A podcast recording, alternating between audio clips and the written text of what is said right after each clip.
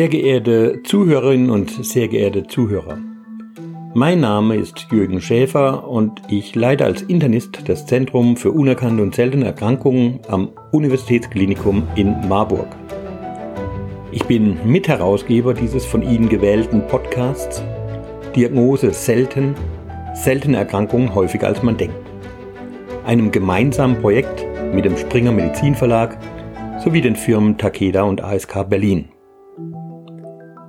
Unsere heutige Interviewpartnerin ist vielen Ärztinnen und Ärzten als große Hilfe bei schwierigen Fragen bestens bekannt. Wann immer jemand die Allianz chronischer seltener Erkrankungen e.V. oder AXE e.V. in Berlin um Hilfe bittet, werden sie unserer Interviewpartnerin durchgeschaltet, die manche auch als den guten Geist der Achse bezeichnen. Sie ist studierte Medizinerin und hat in der Genetik gearbeitet, bevor sie zur Achse wechselte, wo sie stellvertretende Geschäftsführerin und Lotsin für Ärzte und Therapeuten ist. In dieser Funktion ist sie exzellent über die ganze Republik hinweg vernetzt und weiß wie nur wenige über Aktivitäten im Bereich der Seltenen Bescheid. Als gefragte Referentin versteht sie es auf Kongressen für die Belange der Seltenen zu werben. Es ist Frau Dr. Christine Mundlos, eine der engagiertesten Kolleginnen im Bereich der seltenen Erkrankungen, die durch ihr persönliches Engagement viel für Menschen mit seltenen Erkrankungen erreicht hat. Wir sind froh, dass wir solche Mitstreiterinnen haben und sind dankbar, dass Frau Mundlos sich für dieses Interview Zeit genommen hat. Die in Deutschland etwa 4,3 Millionen Menschen mit einer seltenen Erkrankung durchlaufen meist eine lange Odyssee von Arzt zu Arzt. Bis zur richtigen Diagnose vergehen ab Symptombeginn auch heute noch meist sieben Jahre, im Extremfall auch mal 20 Jahre. Auf dieser Odyssee fühlen sich die Betroffenen nicht selten alleingelassen. Insofern ist es ein Segen, seit es, dass es seit 2004 eine zentrale Anlaufstelle für diese Menschen mit seltenen Erkrankungen gibt den von Professor Schäfer bereits genannten Verein Allianz chronischer seltener Erkrankungen, kurz AXE e.V. Sein Motto, den Seltenen eine Stimme geben. Im heutigen Gespräch gibt Frau Dr. Christine Mundlos Ihnen, liebe Hörerinnen und Hörer, nun einen differenzierten Einblick in die vielfältigen Aufgaben und Ziele der AXE e.V.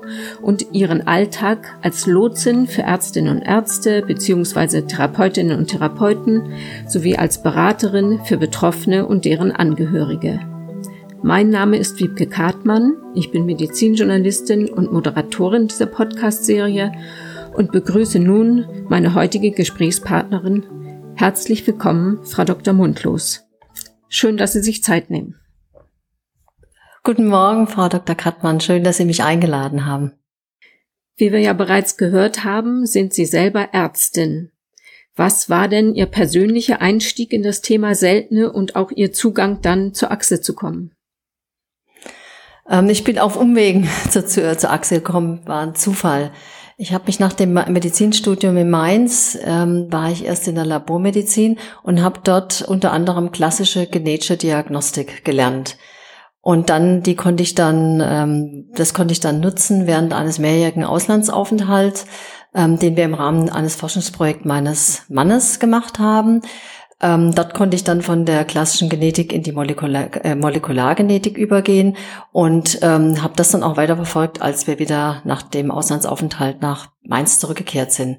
2000 sind wir nach Berlin gezogen aufgrund von äh, der beruflichen Entwicklung meines Mannes und irgendwann war es dann so, dass ich einfach von dem der Klinik per se als Medizinerin zu weit weg war ähm, und gesagt habe, ich würde auch gerne mal was Neues lernen. Und da bot sich an der TU in Berlin der Masterstudiengang Wissenschaftsmarketing und Wissenschaftskommunikation an.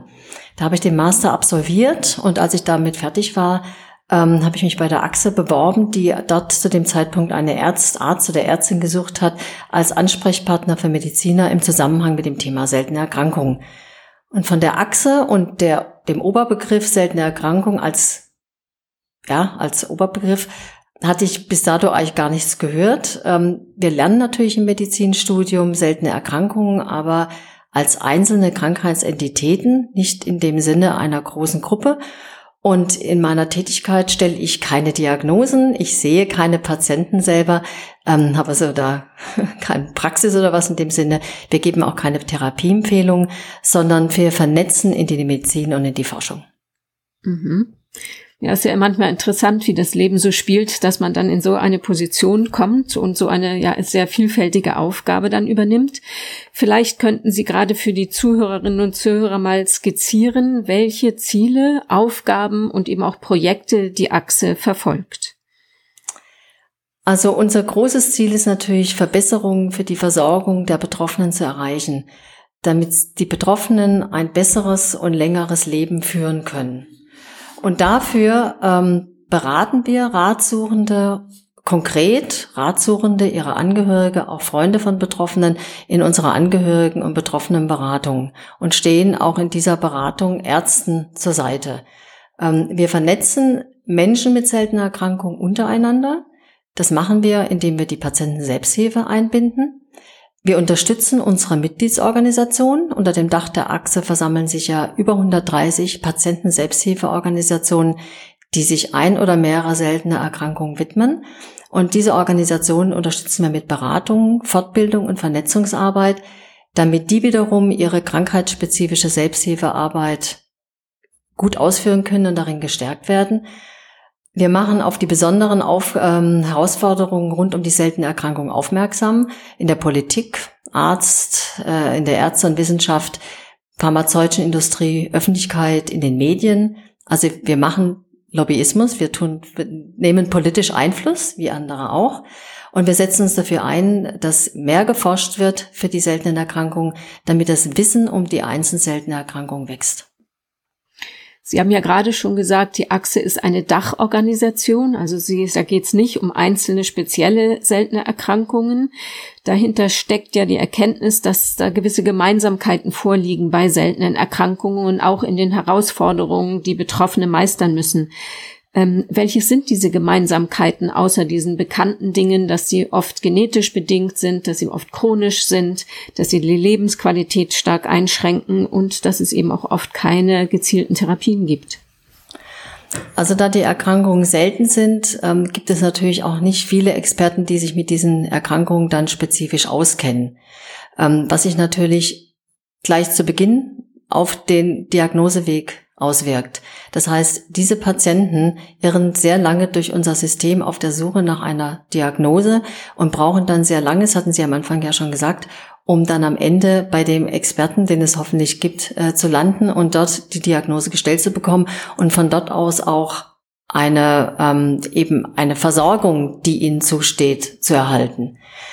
Ähm, also dies, das ist das große Thema mehr, die Diagnosestellung eint alle. Das nächste Thema ist natürlich das, das wo es wenig Patienten gibt, gibt es wenig Therapien. Also auch die Versorgung dieser Patienten in unserem ähm, Gesundheitssystem, das so aufzustellen, dass zumindest mit dem wenigen, was man ihnen bieten kann, dieses für sie auch möglich ist zu erlangen und da Zugriff drauf zu haben. Das ist auch etwas, wie für uns sehr wichtig ist, dass wir sie dabei unterstützen können.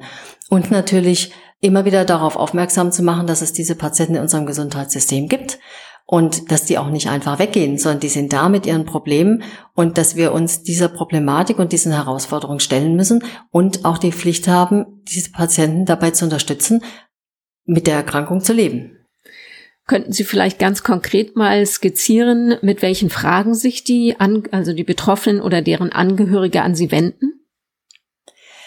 Wir unterscheiden bei ratsuchenden Patienten oder ihre Angehörigen und Freunde von ratsuchenden Ärzten, Therapeuten und Forschern oder auch dann Medien, wer auch immer an uns, an, an uns rantritt. Ähm, und dafür haben wir natürlich bei der Achse dann verschiedene Vorgehensweisen. Ähm, es gibt Patienten mit einer noch nicht geklärten Diagnose. Das sind dann Eltern von Kindern oder auch Erwachsene, die auf der, daher unterstützen wir bei der Suche nach der Diagnose. Also wir versuchen dann zu entsprechenden medizinischen Expert, äh, Expertise, Experten zu vermitteln, damit es doch abgeklärt wird, worum es bei den Patienten geht. Wir haben Patienten, die schon eine diagnostizierte seltene Erkrankung haben, die nach weiteren Informationen suchen, nach medizinischen und therapeutischen Experten vielleicht in ihrem direkteren Umfeld. Da geht es dann zum Beispiel um das Thema Schmerztherapie. Wo finde ich einen Physiotherapeuten, der sich mit meiner Erkrankung auskennt?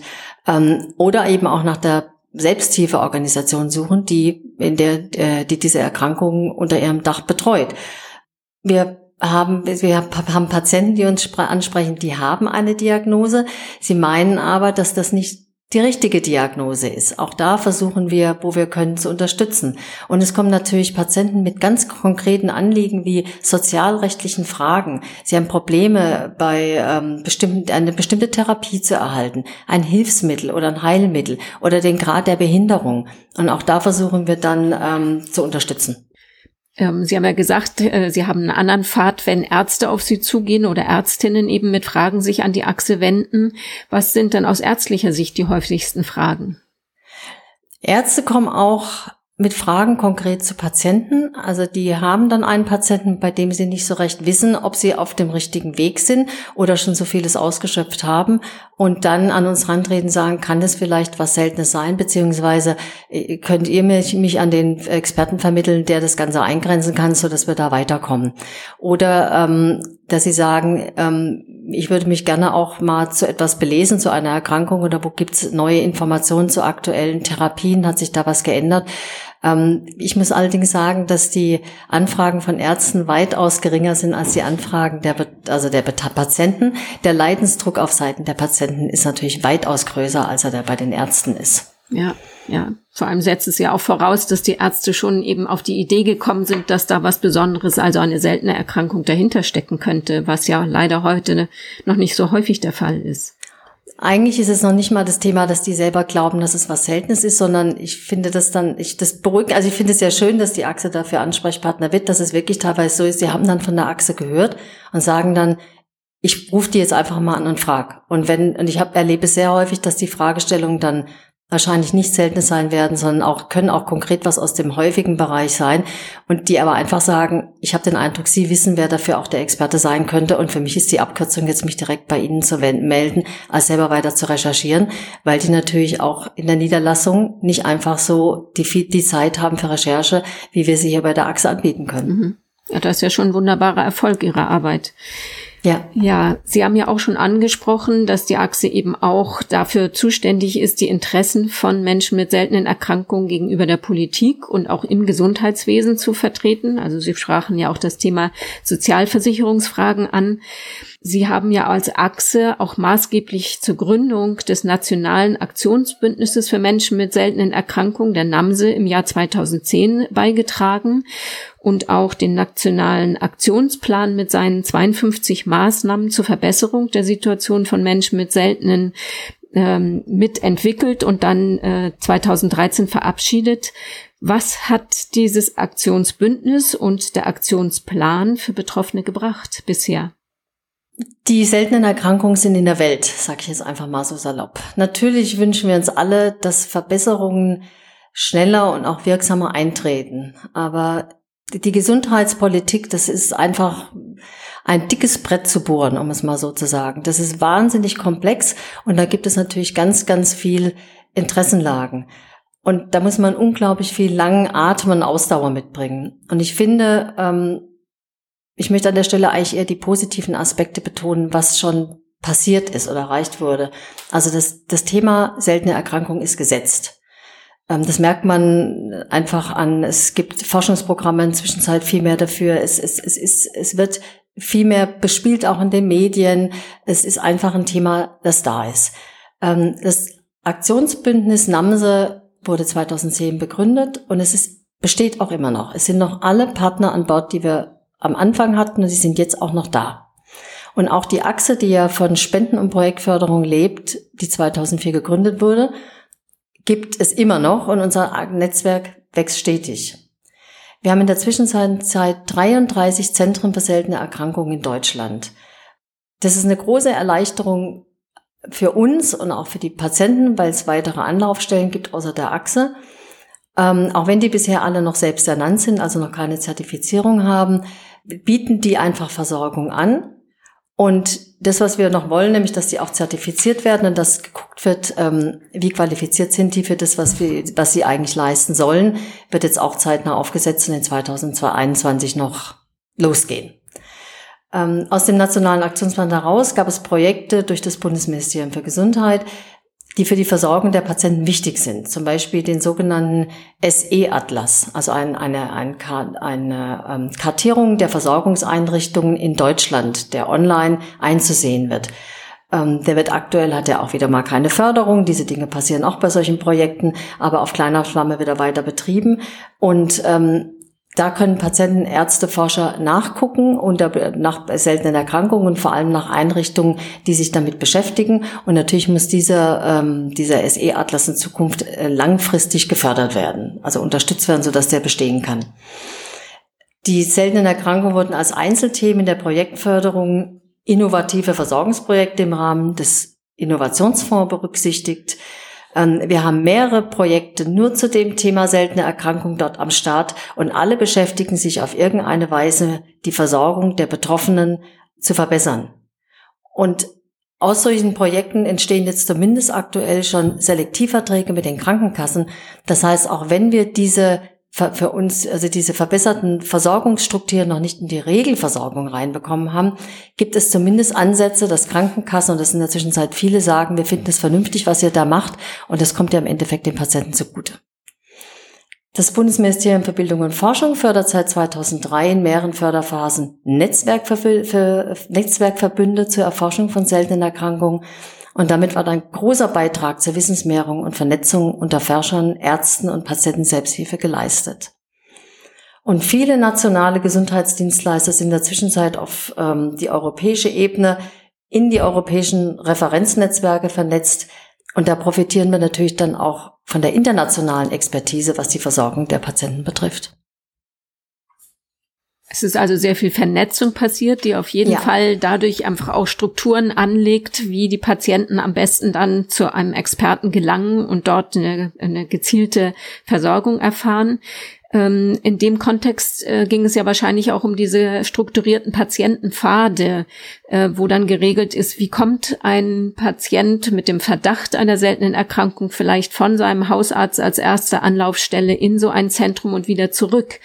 Können Sie das auch mal beschreiben, wie das geregelt ist innerhalb dieser Strukturen heute oder der Selektivverträge? Das Thema strukturierter Patientenpfad haben wir in einem der Innovationsfondsprojekte richtig erprobt, äh, aber das betrifft noch den sozusagen den Pfad momentan innerhalb des Zentrums, also innerhalb der Uniklinik. Die Zentren sind ja alle in Unikliniken angesiedelt. Also von dem Moment an, wenn die, die Fragestellung ähm, des Patienten im Zentrum aufgenommen wird und dort weiter bearbeitet wird und geschaut wird, ähm, können wir diesen Patienten mit seiner Fragestellung schon so weit einordnen, dass er in ein Unterzentrum direkt in der Uniklinik in ein spezialisiertes, äh, in eine Spezialambulanz ähm, weiterverwiesen wird. Oder es ist eine Fragestellung, die ist nicht geklärt. Und jetzt müssen wir uns überlegen, interdisziplinär, da arbeiten dann mehrere Fachrichtungen zusammen in äh, sogenannten Fallkonferenzen. Ähm, was fehlt uns bei dem Patienten noch an, äh, an, an diagnostischen Ergebnissen? Was müssen wir noch machen? Was muss noch an Diagnostik gemacht werden? Was dann sehr häufig in die Richtung geht, dass äh, genetische Diagnostik gemacht werden muss.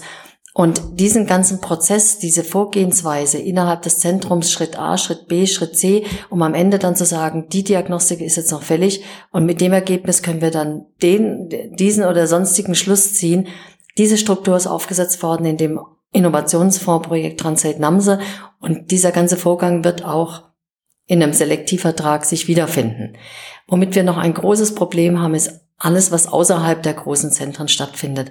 Also wie kommt der Patient, der bei seinem Primärversorger in der Niederlassung aufschlägt, im Endeffekt dann zu dem Zentrum oder dem spezialisierten ähm, Experten an einer größeren Einrichtung? Und was passiert eigentlich mit dem Patienten, wenn er im Zentrum erstmal fertig ist und dann wieder in die Niederlassung zurückgeht und dort mit dem Primärversorger, also einem Hausarzt, allgemeiner Arzt, wer auch immer, dann die weitere Versorgung für den Alltag auch gestaltet werden müssen. Das ist was, was wir in der Zukunft angehen müssen. Und da muss ich ehrlich sagen, sind wir momentan auch noch nicht so gut aufgestellt. Aber alles geht Schritt für Schritt. Und ich bin überzeugt davon, dass wir da auch Wege finden werden, um zumindest eine Struktur zu erstellen, in der wir, in der wir dann auch die niedergelassenen Ärzte, soweit sie das wünschen und können, auch einbinden. Wen sehen Sie denn da in der Verantwortung? Denn ähm, wie ja auch deutlich wurde an Ihren Beschreibungen, diese Patienten brauchen ja dringend eine Nachbetreuung, wenn die Diagnose vielleicht in so einem Zentrum für seltene Erkrankungen gestellt ist. Und Sie haben ja auch häufig auf diesem lebenslangen Weg Begleiterkrankungen, die mitbehandelt werden müssen. Also ähm, ist da jetzt die Gesundheitspolitik gefordert, diese Strukturen zu entwickeln, oder wird das wieder innerhalb von Innovationsfonds dann gestaltet werden? Ich denke, wir, ich denke, wir müssen da alle zusammenarbeiten. Und ähm, es geht für uns momentan auch mehr darum, überhaupt die Aufmerksamkeit der Ärzte außerhalb der Zentren der Niederlassung dafür zu gewinnen und dann auch dabei genau zu gucken, was kann jemand, der in der Niederlassung tätig ist, überhaupt leisten. Das hängt ja auch mit dem zusammen, was dürfen die abrechnen. Also was, wie läuft so eine Praxis und was ist, was ist denen überhaupt möglich? Die spezialisierte ähm, Versorgung der einzelnen seltenen Erkrankung wird weiterhin am Zentrum erfolgen, aber da muss man natürlich ja nicht jede zweite Woche dann hoffentlich hinfahren. Kommt immer darauf an, um welche therapeutischen Maßnahmen es auch geht.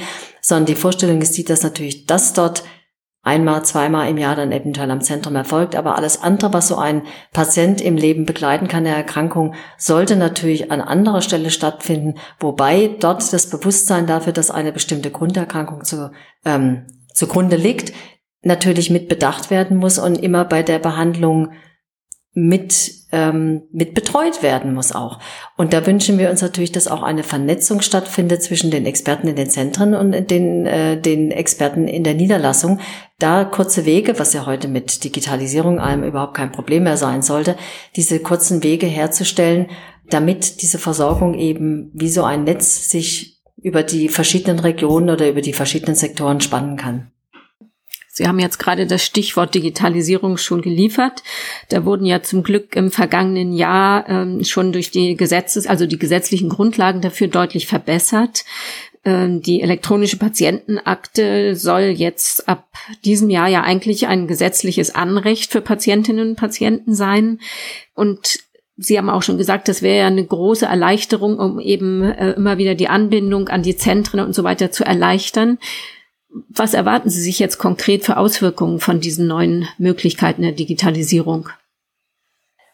Äh, unsere Betroffenen wünschen sich das schon lange, dass sie nicht mehr ihre dicken Aktenordner mit sich ähm, herumschleppen müssen, wenn sie an, an irgendwie an, in ihrer Versorgung jemand, einen neuen Arzt äh, sozusagen ansprechen müssen und die ganze Geschichte wieder erzählen, sondern dass natürlich die Unterlagen gebündelt und bei Bedarf auch einfach griffbereit für alle, die dann erforderlich sind, vorhanden sind. Also ich glaube, die technische Seite der Digitalisierung wird, ist einfacher zu handhaben als die angemessene Aufklärung und Schulung der Patienten im Umgang mit der Technik. Und ich bezweifle, dass die jetzt schon die erforderlichen Ressourcen dafür eingeplant werden, weil dieses Patienten aufklären und mündig machen in dem Kontext, was dann nun auch mit der sogenannten EPA, also der elektronischen Patientenakte möglich ist, das erfordert schon Zeit und ähm, man muss dann auf den Patienten auch eingehen und auf dessen Fragen. Und ich bin mir nicht sicher, ob das wirklich schon von der Politik so weit angedacht ist, dass es diese Ressourcen dafür gibt. Und davon wird natürlich im Endeffekt auch der Erfolg von solchen Maßnahmen abhängen. Wer ist denn vorgesehen, dass er diese Einführung des Patienten in die Möglichkeiten und vielleicht auch Risiken der elektronischen Patientenakte übernimmt? Soweit mir bekannt ist, sollen das die Krankenkassen machen. Mhm. Mhm. Aber wir haben natürlich, das gibt natürlich auch ähm, im Zuge dessen mit der elektronischen Patientenakte ja auch in Zukunft die Möglichkeit, also ab, glaube ich, 2023 oder 2024, dass man als Patient auch darüber entscheidet, seine Daten der Forschung zur Verfügung zu stellen. Und das sind dann natürlich, was die Beratung betrifft, nochmal an ganz andere Dimensionen. Und wie die unsere Patienten mit seltener Erkrankung, die möchten ja gerne, dass mehr zu ihren Erkrankungen geforscht wird. Also die stehen grundsätzlich dieser Datenweitergabe positiv gegenüber. Aber das heißt natürlich trotzdem gleichzeitig, dass man sie gut darüber aufklären muss, was das heißt, was Patientendatensicherheit betrifft. Weil wer den Zugriff auf sowas hat, wer darüber eigentlich bestimmen darf, wer den Zugriff hat und so weiter und so fort. Und das ist ressourcenlastig. Das aufzuklären, das kostet Zeit und Manpower oder Womanpower. Ja. Ähm, Sie haben gesagt, für die Forschung wäre das natürlich auch ein großer Fortschritt, wenn über die Digitalisierung ein Zugang zu diesen Daten bestünde, weil es ja bis jetzt auch aufgrund der Seltenheit der Erkrankungen und dass die alle an verschiedenen Stellen betreut werden, äh, ja auch, auch nicht in Registern gesammelt wird, um daraus wieder weitere Schlüsse zu ziehen. Ist das eben auch eines Ihrer Anliegen, was Sie als Achse einbringen in die Diskussion mit gesundheitspolitisch Verantwortlichen? Ja, wir, wir möchten, also wir sind, dieses Thema Datensammeln bewegt uns ja alle schon sehr lange und die Digitalisierung ähm, befördert die Möglichkeiten, die man damit hat, natürlich sehr. Ähm, es werden auch zu verschiedenen Themen in verschiedenen Bereichen der Medizin und Forschung schon lange Daten gesammelt. Zum Teil tun ja auch Patientenorganisationen erstellen eigene Register. Worauf wir jetzt achten müssen, ist, dass die nicht alle nebeneinander stehen, sondern dass diese Dinge sinnvoll miteinander vernetzt werden. Und bei allen neuen Aktionen, die jetzt so gestartet werden, es will ja auch, ähm, geht ja auch um die Whole Genome Sequenzierung, also die Sequenzierung des gesamten Gens für die Zukunft. Da hat sich die Bundesrepublik, also das Bundesministerium für Gesundheit jetzt auch dazu bekannt und hat ein großes Projekt aufgesetzt, wie man damit in Zukunft umgehen kann. Und wenn es um alle Gene geht bei Menschen, äh, das vernünftig ähm, strukturell in Deutschland aufzusetzen, dass man guckt, was gibt es schon und wie lässt sich das, was gibt und was auch gut ist, mit allem, was wir zukünftig planen, äh, gut vernetzen, weil das nützt uns allen nichts, wenn wir sogenannte Silos haben, also irgendwo Daten gesammelt werden, aber die nicht miteinander verbunden sind oder gar nicht, gegebenenfalls auch gar nicht kompatibel. Dafür kostet das alles dann im Endeffekt auch viel zu viel Zeit und Geld und eigentlich immer, immer wieder Ressourcen. Wir müssen gucken, dass wir die Dinge gut bündeln, ineinander führen und dass die Patientenseite dabei auch frühzeitig und aktiv eingebunden wird, ist auch etwas, was die Achse wünscht und fordert. Vielleicht äh, da zum Abschluss jetzt einfach nochmal gebündelt. Was ist Ihr Wunsch an die Politik äh, für die Zukunft, damit sich die Situation der Menschen mit seltenen Erkrankungen nachhaltig bessert? Also wir haben gerade durch die Pandemie erlebt, wie bestimmte Patientengruppen so komplett durchs Raster fallen. Und zwar in vielfältiger Weise was es einmal betrifft, Schutzkleidung zu einem Zeitpunkt zu bekommen, was es betrifft, ähm, das ganze Schulsetting, was, wenn Patienten, junge Patienten ähm, zur Risikogruppe gehören und eben nicht mehr einfach in die Schule gehen können, was es heißt, ähm, in, in impfpriorisierten Gruppen zu berücksichtigt werden und so weiter und so fort. Da haben die seltene Erkrankungen eigentlich äh, sozusagen alles, was nicht gut lief, ist bei den seltenen Erkrankungen sichtbar geworden. Und das sollte man, das, was jetzt sozusagen diese, diese Lesson learned aus der Pandemie, sollte man natürlich mit, die sollte man evaluieren, das sollte man sich alles genau angucken und eine bessere Planung für die Zukunft haben, wenn so etwas eventuell wieder ansteht. Das ist ja nicht so unwahrscheinlich. Und was wir uns natürlich jetzt ganz konkret wünschen, ist, dass sich ähm, jetzt nach der Pandemie die nächste Regierung, die wir haben werden, jetzt nicht aufgrund von Sparmaßnahmen, mit denen wir alle rechnen müssen, dann jetzt auch gleich wieder die seltenen Erkrankungen ähm, diesen zum Opfer fallen. Dazu arbeiten wir aktuell bei der AXE auch an einem Forderungskatalog, denn wir werden natürlich jetzt im Jahr der Bundestagswahl auch mit spezifischen Forderungen an die Politik gehen und ähm, hoffen, dass wir da konkrete Dinge auch weiterhin erreichen werden und dass die seltenen Erkrankungen auch weiterhin Berücksichtigung finden. Frau Mundlos, dann wünsche ich Ihnen viel Erfolg bei all diesen Aktivitäten im Rahmen der Achse und bedanke mich für diesen interessanten Einblick in die Aufgaben, Ziele und Projekte der Achse e.V. Somit sind wir jetzt am Ende der heutigen Podcast-Folge angekommen und Ihnen, liebe Hörerinnen und Hörer, danke ich für Ihr Interesse Hoffe, dass es spannend für Sie war und äh, wir sind offen für Ihr Feedback, das Sie uns gerne per Mail zusenden können. Die Adresse lautet podcast at diagnose-selten.de. Und wenn Sie sicher sein möchten, keine Folge zu verpassen, dann melden Sie sich bitte bei einem der bekannten Podcast-Anbieter an für diese Serie. Im nächsten Monat geht es weiter. Seien Sie gespannt und wir freuen uns, wenn Sie wieder dabei sind. Herzlichen Dank für Ihr Interesse und auf Wiederhören.